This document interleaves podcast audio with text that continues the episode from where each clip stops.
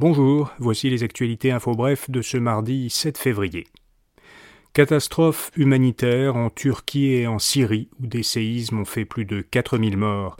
Un puissant séisme de magnitude 7,8 a secoué les deux pays avant l'aube lundi. Il a été suivi par des dizaines d'autres tremblements de terre, dont un second puissant séisme de magnitude 7,5.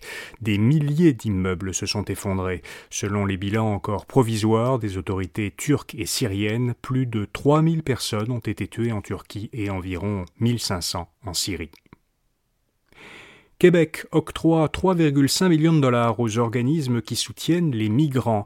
La majorité de cette aide d'urgence, un montant de 3 millions, sera versée à 22 organismes communautaires du Grand Montréal qui soutiennent les nouveaux arrivants en situation de précarité, en leur offrant de l'aide alimentaire et pour l'hébergement et l'habillement.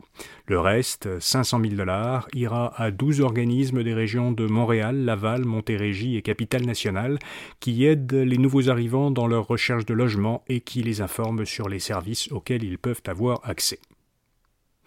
New York offre des billets de bus aux migrants qui se dirigent vers le Canada. Le New York Post a révélé que la ville de New York donne des billets de bus aux demandeurs d'asile qui se trouvent sur son territoire. Parmi ces billets, il y a des allées simples pour la ville de Plattsburgh, qui se trouve à 45 km du point d'entrée des migrants au Québec, le fameux chemin Roxham. Une enquête de Radio-Canada avait dévoilé en septembre dernier que des taxis américains attendaient les migrants à la gare de bus de Plattsburgh pour les emmener jusqu'à la frontière canadienne. L'élection partielle de Saint-Henri-Sainte-Anne aura lieu le 13 mars. Les électeurs de la circonscription montréalaise sont donc appelés aux urnes le mois prochain. Le siège de député y a été laissé vacant en décembre dernier par la démission de la chef libérale Dominique Anglade. Le Parti libéral a présenté hier le candidat qui tentera de lui succéder, de succéder à Dominique Anglade, Christopher Benninger. En octobre, il était arrivé deuxième, derrière la porte-parole solidaire Manon Massé, dans une autre circonscription, Sainte-Marie-Saint-Jacques, à Montréal. On connaît déjà les candidats de Québec solidaire et de la CAQ dans cette euh, future élection partielle, mais pas ceux du Parti québécois et du Parti conservateur. Et puis la pandémie n'a pas fait augmenter le nombre de suicides. Selon les données de l'année 2020 publiées par l'Institut national de la santé publique du Québec, le taux de suicide se trouvait même, durant la première année de la pandémie, à son niveau le plus bas depuis près de 40 ans.